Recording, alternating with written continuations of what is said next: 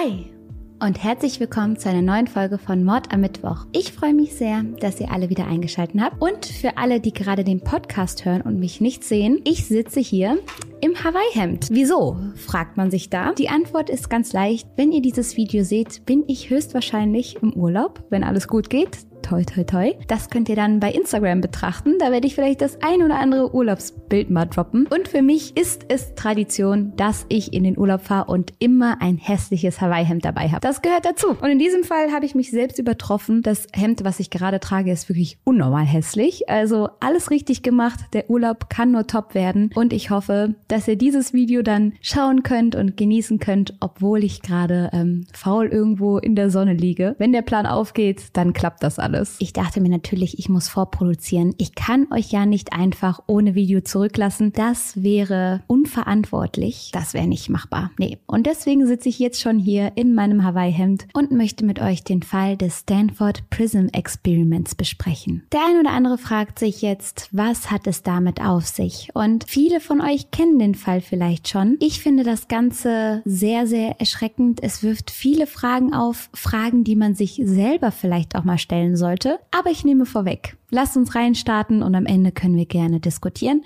Kurze Werbeunterbrechung, denn ich möchte euch Emma als Partner der heutigen Folge vorstellen. Bei Emma findet ihr Betten, Matratzen, Kissen, Topper und Lattenroste für alle gängigen Körper- und Schlaftypen. Zum Beispiel die Emma 25 Hybrid-Matratze mit 25 cm hohem sogenannten Premium-Schaum, punktuellen Federn an genau den richtigen Stellen, Airflow-Kanälen in den Taschenfedern und einem atmungsaktiven, besonders soften Bezug. Das Ganze könnt ihr außerdem bis zu 100 Nächte risikofrei Probe schlafen und habt 10 Jahre Garantie auf dem Matratzenkern plus der kostenlose Versand und die Abholung sind inklusive. Die Emma One Federkernmatratze ist in der Ausgabe Oktober 2021 mit der Note 1,8 Stiftung Warentestsieger geworden. Produktgleich mit der getesteten Emma Dynamik in der Größe 140 x 200 cm. Auf der Webseite findet ihr noch weitere attraktive Angebote und wenn ihr sogar noch on top sparen wollt, wollt, könnt ihr mit dem Rabattcode Mittwoch, alles groß geschrieben, zusätzlich zu allen Rabattaktionen auf der Webseite 5% sparen. Das Ganze ist auch in der Schweiz und in Österreich gültig. Also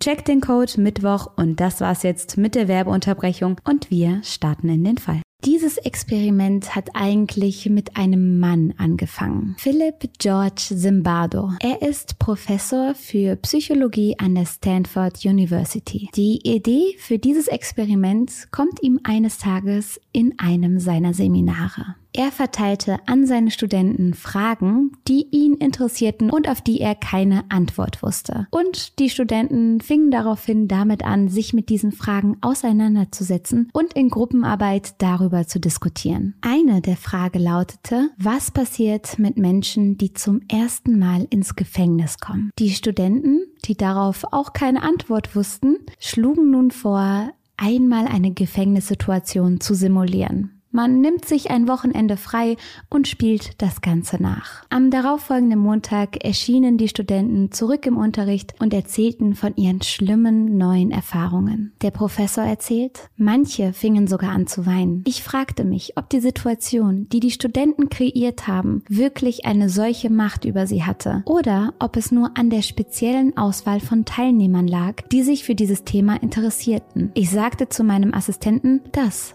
probieren wir selber aus. Er, also Simbado, und seine Kollegen wollten das Ganze nun selber testen. Es war nämlich kein Geheimnis, dass gerade in den amerikanischen Gefängnissen bis zum heutigen Tage eine gewaltvolle Atmosphäre herrscht. Und diese Atmosphäre existiert nicht nur zwischen den Insassen selber, sondern vor allen Dingen zwischen Wärter und Gefangenen. Der Professor fragte sich nun, ob diese Atmosphäre auf die sadistischen Persönlichkeiten Fähigkeiten der jeweiligen Wärter zurückzuführen ist oder auf die generelle aggressive und kalte Atmosphäre des Gefängnisses. Entscheiden sich also vermehrt Leute dazu, Wärter zu werden, die etwas Aggressives in sich tragen, die gerne Macht über andere Menschen ausüben? Oder ist es die Machtstruktur eines Gefängnisses selbst, welches diese verschiedenen Hierarchien erst hervorruft und diese dunkle Seite der Wärter erst provoziert? Der Professor geht mit der These in dieses Experiment rein, dass es das Umfeld ist, welches die Menschen dazu bringt, ihre Machtposition richtig zu fühlen und richtig ausüben zu wollen. Das ist ja auch so ein bisschen das, was wir hier immer wieder miteinander besprechen. Ist es die Veranlagung? Ist es so, dass es etwas Böses gibt, dass manche Menschen mehr und andere weniger in sich tragen? Oder kann wirklich das Umfeld einen Menschen so sehr formen, dass es die dunkelsten Seiten in der jeweiligen Person hervorruft? Das war auf jeden Fall der theoretische Teil. Ihr habt sehr, sehr tapfer zugehört. Jetzt geht's um den praktischen Teil und vor allen Dingen darum, wie das Experiment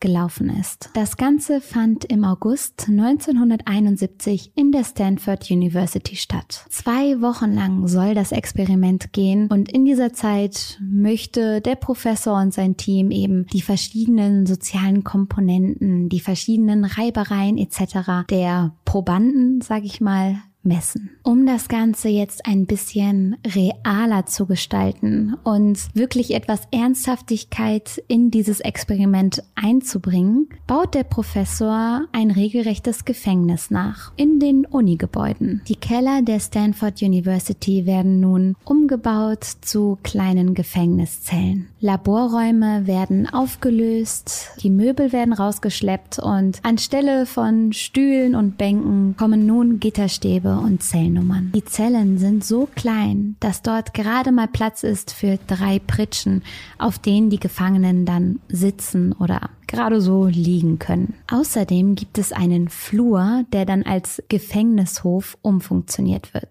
Es ist mit Ausnahme des Weges zur Toilette der einzige Ort außerhalb der Zellen, an dem sich die Gefangenen aufhalten dürfen. Durch eine kleine Öffnung am Ende des Flurs wird all das per Tonbandaufnahme und Videokamera festgehalten. Dann gibt es da auch noch ein kleines Special, was sich der Professor überlegt hat. Es ist das sogenannte Loch. Es ist ein kleiner Wandschrank, der als Isolierzelle für all die Gefangenen umfunktioniert wurde, die sich nicht an die Regeln halten sehr dunkel, sehr eng, 62 Zentimeter breit, 62 Zentimeter tief. Aber gerade groß genug, um einen bösen Gefangenen darin stehen zu lassen. Eine Gegensprechanlage erlaubt es den Wissenschaftlern außerdem, die Zellen einzeln abzuhören, heimlich das Geschehen zu überwachen und alles zu notieren und mitzubekommen. Zu der gruseligen Einrichtung gibt es außerdem keine Uhren. Sprich, man ist fernab von Zeit und Raum. Keiner kann die verstrichene Zeit beurteilen. Das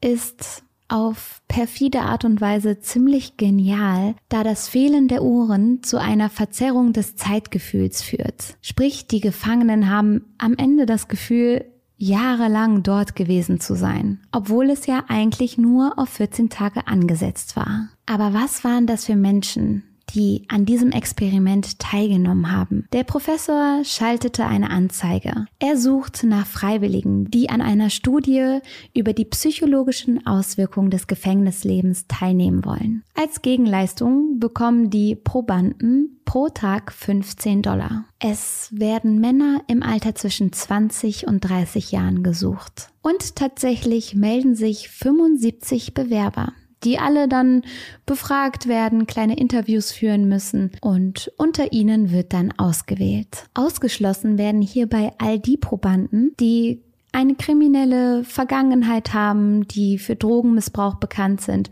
oder Straftaten begangen haben, die werden alle aussortiert. Am Ende bleiben 24 männliche Studenten übrig. Es sind die 24, die sowohl geistig als auch körperlich am stabilsten gewirkt haben. Die Teilnehmer untereinander kannten sich vor der Studie aber nicht. Und dann wurde vollkommen willkürlich ausgewählt, wer nun Wächter und wer nun Gefangener ist. Per Münzwurf wurde diese Entscheidung getroffen. Zu guter Letzt unterschreiben alle Probanden noch einen Vertrag, in dem übrigens auch ein Austritt aus dem Experiment zu jedem Zeitpunkt erlaubt ist. Heißt, wenn einem das Experiment zu viel wird, kann man jederzeit gehen. Das solltet ihr euch für später merken. Das Experiment beginnt ohne Ankündigung. Sinn der Sache ist, dass die Gefangenen wie jeder andere Kriminelle behandelt werden, dass sie praktisch auf frischer Tat und ohne Vorahnung ertappt werden. So werden sie irgendwann von Polizisten abgeholt. Das soll dem Ganzen direkt ein reales Gefühl verleihen. So werden sie dann zu Hause oder vor der eigenen Haustür abgetastet und in einen Streifenwagen gepackt. Dort werden ihre Fingerabdrücke genommen, sie werden durchsucht, entlaust und fotografiert. Als nächstes werden sie dann eingebuchtet. Und ich kann mir vorstellen, dass du der unschuldigste Mensch der Welt sein kannst. Aber allein diese Behandlung, allein dieses Gefühl von ich werde jetzt hier gerade abgeführt und in Handschellen gepackt. Ich glaube, das führt schon dazu, dass man sich irgendwie unwohl und ertappt fühlt. Mit zugebundenen Augen werden sie nun in ihre Zellen geführt. Dabei werden die Gefangenen übrigens nicht darüber aufgeklärt, wo sie sich gerade befinden. Sie wissen nicht, dass das nicht ein wirkliches Gefängnis ist. Keiner ahnt, dass sie sich in einem Keller einer Universität befinden. Es hätte das Ganze schon ein kleines bisschen witzig gemacht, wie ein Theaterstück. Großer Quatsch also.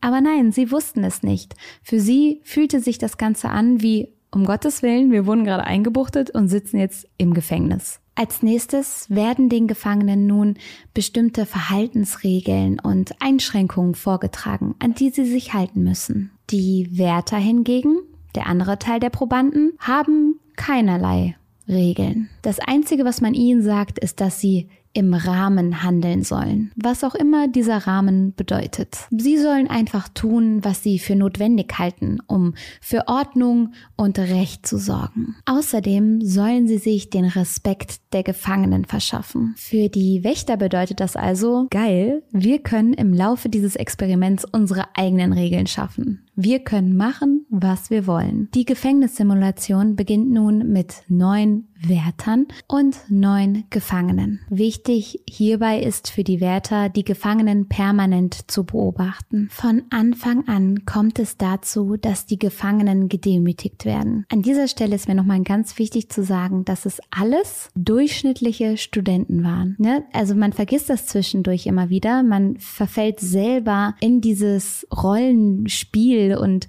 stellt sich dann da diese Wärter vor und diese Gefangenen, die was verbrochen haben. Deswegen nochmal ganz kurz, es sind einfach random Studenten, die sich mal auf eine Anzeige gemeldet haben. Schreibt euch das nochmal hinter die Ohren. Denn die Wärter beginnen von Anfang an damit, ihre Position mehr oder minder auszukosten. So werden die Gefangenen nun abgetastet. Sie müssen sich Nylonstrümpfe über die Haare ziehen müssen gehorchen und dürfen nicht aufmüpfig sein. Die Wärter bestehen an einer Stelle sogar darauf, dass die Gefangenen entlaust werden und dann müssen sie eben auch diese diese Haarnetze tragen. Das beschreibt der Professor später folgendermaßen. So sollte dem Gefangenen vermittelt werden, dass der Wärter es für möglich hielt, dass er Krankheitserreger oder Läuse hat. Sprich, der Gefangene wurde direkt mal degradiert, der wurde direkt als etwas Dreckiges abgetan, vor dem man sich irgendwie schützen will, der bloß sein Haarnetz anziehen soll. Und mit dieser Stimmung beginnt das Ganze.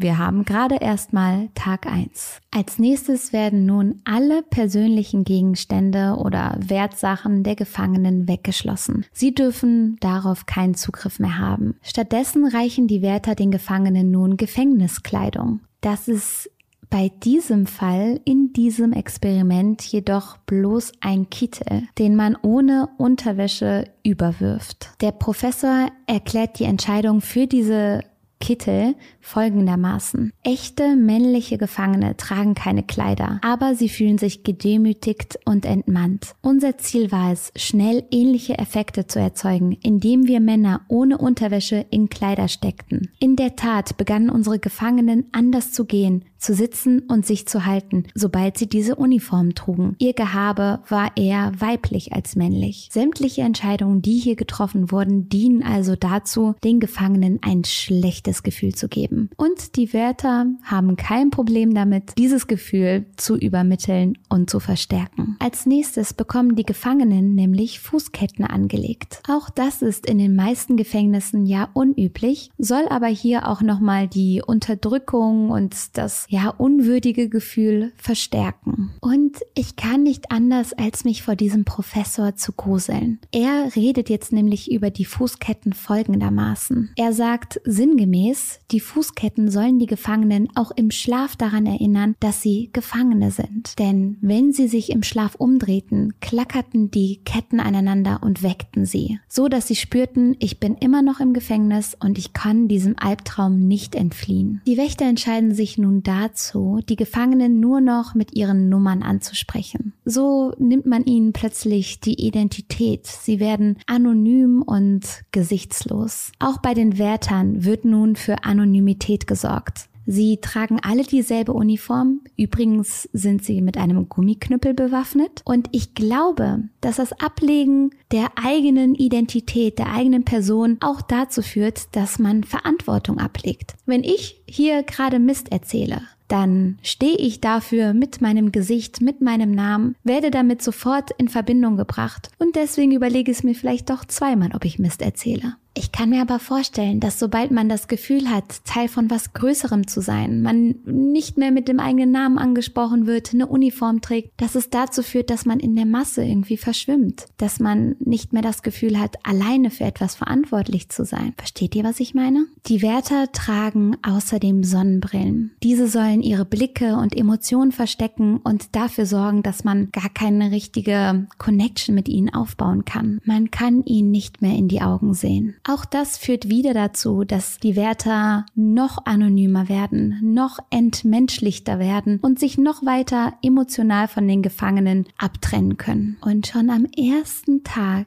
merkt man die Dysbalance zwischen Wärtern und Gefangenen. Die Hierarchie, die sich da langsam aufbaut. Zum Beispiel findet um 2.30 Uhr nachts in der ersten Nacht ein Zählappell statt. Ihr müsst euch vorstellen, die Gefangenen liegen auf ihren ungemütlichen Pritschen in den kalten Kellerzellen, fühlen sich sowieso nicht gut und werden plötzlich durch eine laute Trillerpfeife geweckt. Die Wärter wollen zählen, wollen gucken, ob alle Gefangenen da sind. Natürlich sind alle Gefangenen da. Solche Zählappelle dienen vor allen Dingen einem Zweck, nämlich um Macht zu demonstrieren. Ihr müsst jetzt aufstehen, weil wir gucken wollen, ob ihr alle da seid. Plus auch vor weiteren Taktiken zur Erniedrigung der Gefangenen machen die Wärter keinen Halt mehr. Beispielsweise werden die Gefangenen nun oft zu Liegestützen gezwungen. Ein Gefängniswärter fängt schon bald damit an, sich auf die Männer, die da gerade Liegestütze machen müssen, draufzustellen. Er stellt seinen Fuß drauf, drückt sie runter und zwingt die anderen Gefangenen, sich auf ihren Kollegen, auf den Mitgefangenen draufzusetzen. Der Professor sagt, als wir beobachteten, dass die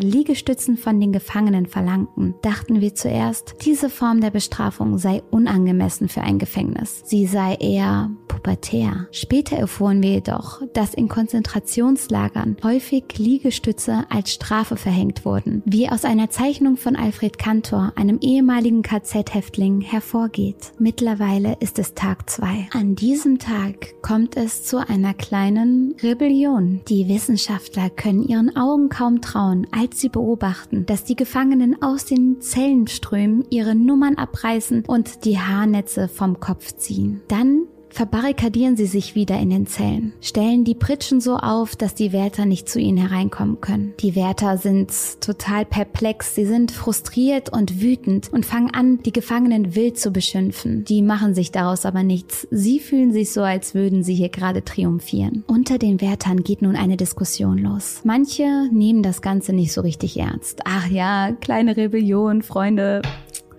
Lass die doch andere aber sagen, Moment mal, wir müssen strenger sein. Wir dürfen uns das hier nicht gefallen lassen. Es gibt eine kleine Debatte und ein paar der Wärter schauen dann in Richtung Feuerlöscher und dann holen sie ihn. Sie holen den Feuerlöscher und sprühen in die Zellen rein. Das eisige Kohlendioxid zwingt die Gefangenen dann aus den Zellen wieder herauszukommen. Hustend und prustend versuchen sie nach Luft zu ringen und sobald die Wärter merken, wir haben sie wieder im Griff, rennen sie auf die Gefangenen zu und ziehen ihnen die Kittel aus. Als nächstes entfernen sie die Pritschen aus den Zellen und sperren die nackten Männer nun in die kahlen Zellen. Der Anführer der Rebellion wird bald ausfindig gemacht und der muss dann in das Loch. Außerdem ist dieser Gefangene starker Raucher. Das ist etwas, was die Wärter sich nun zunutze machen. Sie kontrollieren nämlich, wann und wie viel er rauchen darf. Und für eine süchtige Person ist das der blanke Horror. Die folgenden Stunden sind wahre Qual. Die Gefangenen werden schikaniert, immer weiter dafür bestraft, dass sie sich getraut hatten, eine Rebellion zu starten. Die Wärter entziehen ihnen das Essen, verweigern ihnen Toilettengänge und erniedrigen sie immer weiter. Das Geschäft muss nun in Eimern erledigt werden. Es ist also der blanke Horror. Und an der Stelle will ich kurz daran erinnern, dass das alles ein bloßes Experiment ist. Vor allen Dingen ein Experiment, welches jederzeit beendet werden darf. Aber es scheint so, als würde niemand darauf kommen, als würde niemand das in Betracht ziehen, weil alle schon zu tief in diesem Gedankenexperiment gefangen sind. Den Wärtern fällt jetzt eine neue, ziemlich kluge Taktik ein, ehrlich gesagt. Sie richten eine Vorzugszelle ein. Eine Zelle, in die diejenigen Gefangenen kommen, die sich am besten benehmen. In dem Fall waren das jetzt die drei, die die am wenigsten an der Rebellion beteiligt waren. Die bekommen dann ihre Kittel zurück, müssen nicht mehr nackt sein und auch ihre Pritschen, also müssen nicht mehr auf dem Boden schlafen. Ihnen wird erlaubt, zur Toilette zu gehen, sich zu waschen und sich die Zähne zu putzen. Den anderen Gefangenen wird dies weiterhin vorenthalten. Als die bevorzugten Gefangenen dann auch noch mehr und besseres Essen bekommen als die restlichen Gefangenen, bricht die Solidarität unter den Gefangenen zusammen. Klar, Übermüdung, Hunger, permanente Erniedrigung, dass das zu Verstimmungen führt, ist ja mehr als verständlich. Aber die Wärter haben es dadurch geschafft, die Gefangenen gegeneinander aufzuhetzen und somit jede weitere Rebellion, jeden Zusammenschluss verhindert. Zwischendurch wird übrigens einer der guten Gefangenen mit einem der schlechten Gefangenen ausgetauscht, ohne dass einer der beiden sich irgendwie besonders gut oder besonders schlecht benommen hätte, einfach um für Stacheleien und Verstimmungen zu sorgen, einfach um zu pushen. Das führt dazu, dass die Gefangenen untereinander großes Misstrauen haben. Sie denken nun zum Beispiel, ey, der hat sich gar nicht so gut benommen und auf einmal darf der in der guten Zelle sitzen. Der hat bestimmt irgendwas hinter unserem Rücken gemacht. Der hat einen von uns verpetzt oder der ist ein Spitzel oder sowas. Die Wärter wiederum sind nach der Rebellion und nach den Maßnahmen, die sie da zusammen ausgetüffelt haben, stärker denn je. Sie sind bereit, jeden Gefangenen, der der nur ein bisschen aus der Reihe tanzt, fertig zu machen. Kontrolle, Überwachung und Aggressivität bestimmen nun die nächsten Stunden. Und die Regeln, die da geschaffen werden, sind so unmenschlich. Zum Beispiel ist es den Gefangenen nach 22 Uhr nicht mehr gestattet, zur Toilette zu gehen. Sie müssen nun in Eimer machen. Die Eimer stehen aber in den Zellen. Sprich, ihr könnt euch vorstellen, wie es nach einer Nacht dort gerochen hat. Die Eimer durften nämlich nicht ausgeleert werden. Das war so eine weitere perfide Regel. Der dritte Tag bricht an und einer der Gefangenen, der mit der Nummer 8612 erleidet einen Zusammenbruch. Ich meine, Jesus Christus, ich verbrenne innerlich, schreit er und tritt wütend gegen die Tür. Wisst ihr denn nicht, ich will hier raus, ich bin innerlich total kaputt, ich kann keine weitere Nacht ertragen, ich halte es nicht mehr aus. An der Stelle zwei Gedanken. Gedanke Nummer eins, das alles ist nur ein Experiment, welches jederzeit abgebrochen werden darf. Wie gesagt, stecken diese Menschen gedanklich schon viel zu tief in ihren Rollen.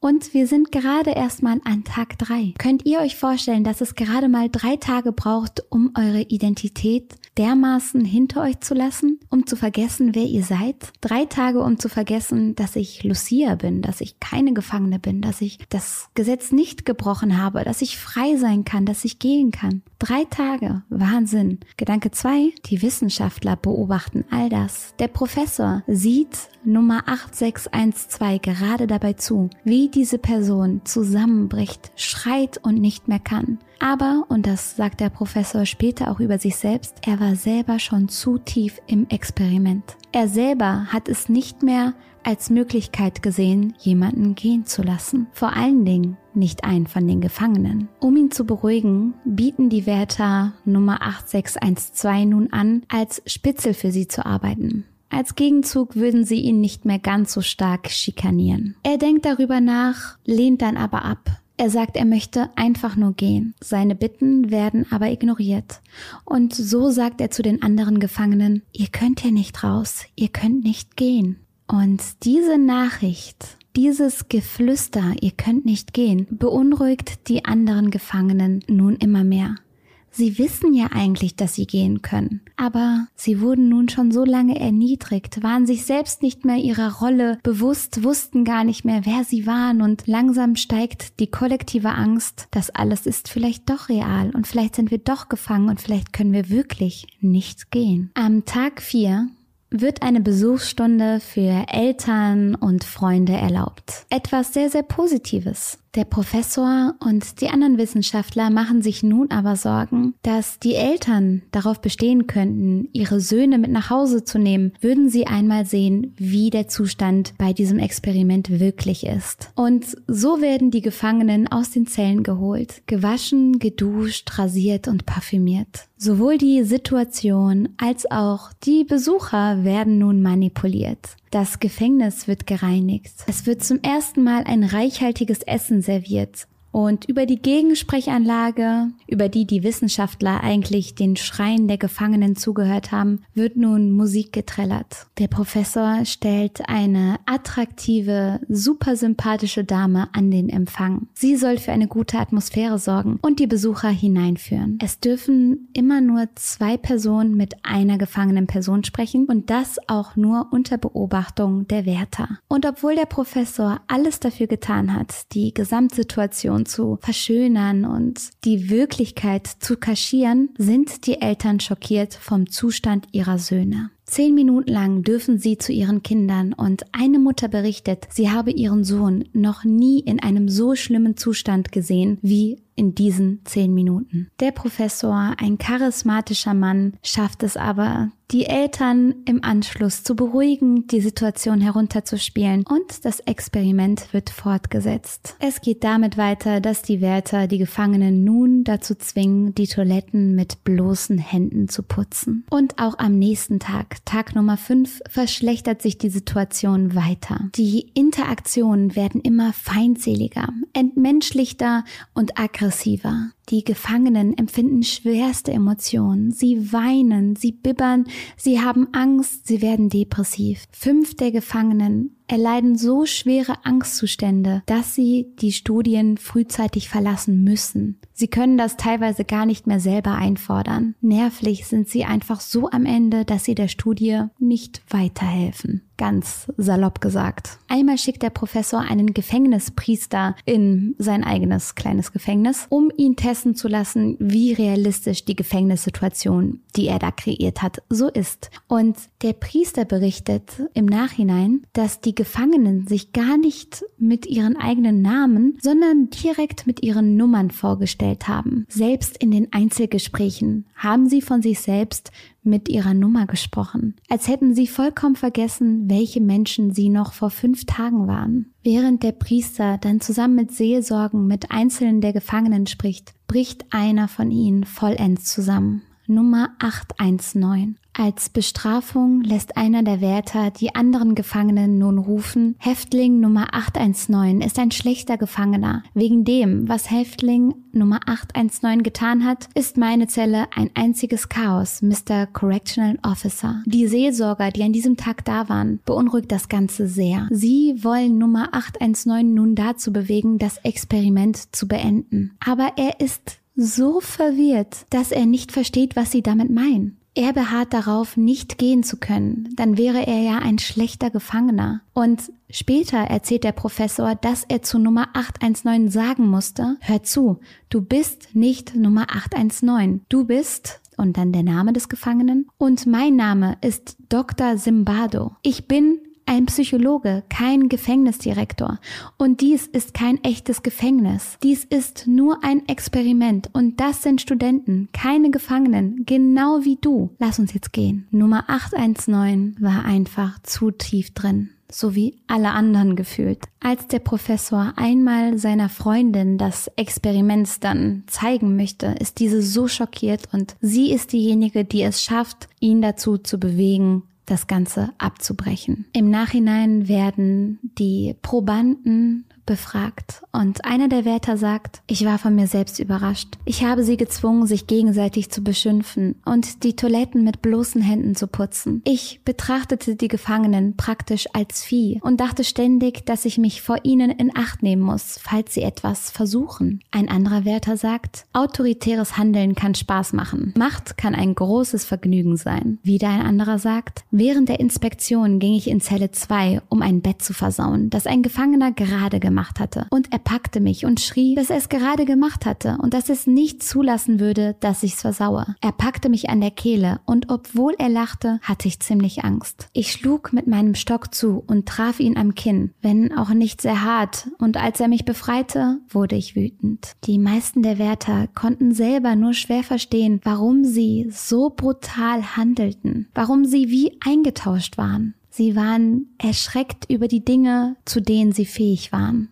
Die Gefangenen hingegen konnten es nicht fassen, wie sehr sie sich haben demütigen lassen, wie unterwürfig sie waren und dass sie das Ganze nicht abgebrochen haben. Das Experiment wurde stark kritisiert. Die verwirrende Situation, die sowohl unrealistischen als auch realistischen Gefängniselemente, die harten Bedingungen, die den Gefangenen von Anfang an aufgelegt wurden, der Fakt, dass das Ganze von den Wissenschaftlern nicht abgebrochen wurde, dass der Professor nicht eingeschritten ist, all das sind Dinge, die die Menschen nicht verstehen. Etwas, das ich auch sehr beunruhigend finde, ist, dass manche der Wärter erzählt haben, wie viel Spaß ihnen diese Machtausübung gemacht hat. Und das finde ich so gefährlich. Außerdem frage ich mich, was hat das Stanford Prison Experiment wirklich gezeigt? Geht es darum, wie weit wir gehen können? Geht es darum, wie sehr man unsere Identität durch Anonymität austauschen kann und zu was wir im Schatten der Anonymität fähig sind? Ich meine, das merkt man ja manchmal auch im Internet. Hinter den gemeinsten Kommentaren verbirgt sich ein Fake-Profilbild und ein anonymer Name. Niemand schreibt böse Dinge mit dem eigenen Namen. Wir verstecken uns viel lieber hinter der Maske der Anonymität. Ich muss sagen,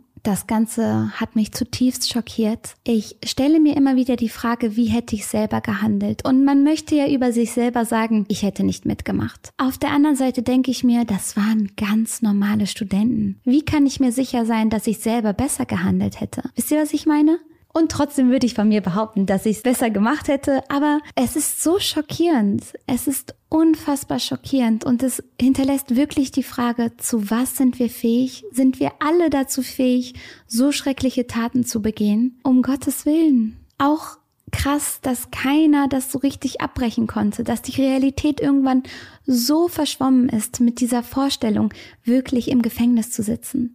Ich finde, das zeigt es auch ganz gut, wie es sich anfühlt, wenn man so starke innere Stimmen im Kopf hat. Als ich zum Beispiel eine sehr schwierige Phase hatte, wo ich mit Body Dysmorphia zu kämpfen hatte, also sehr unzufrieden mit meinem eigenen Körper war, da habe ich es geschafft, mir so böse Sachen selber einzureden, dass meine Realität komplett verschwommen war. Ich hatte immer das Gefühl, immer unförmiger zu werden, immer blöder auszusehen. Und irgendwann habe ich das in der Realität auch so wahrgenommen. Einfach weil die Imagination so perfekt war, mich so gut ausgetrickst hat.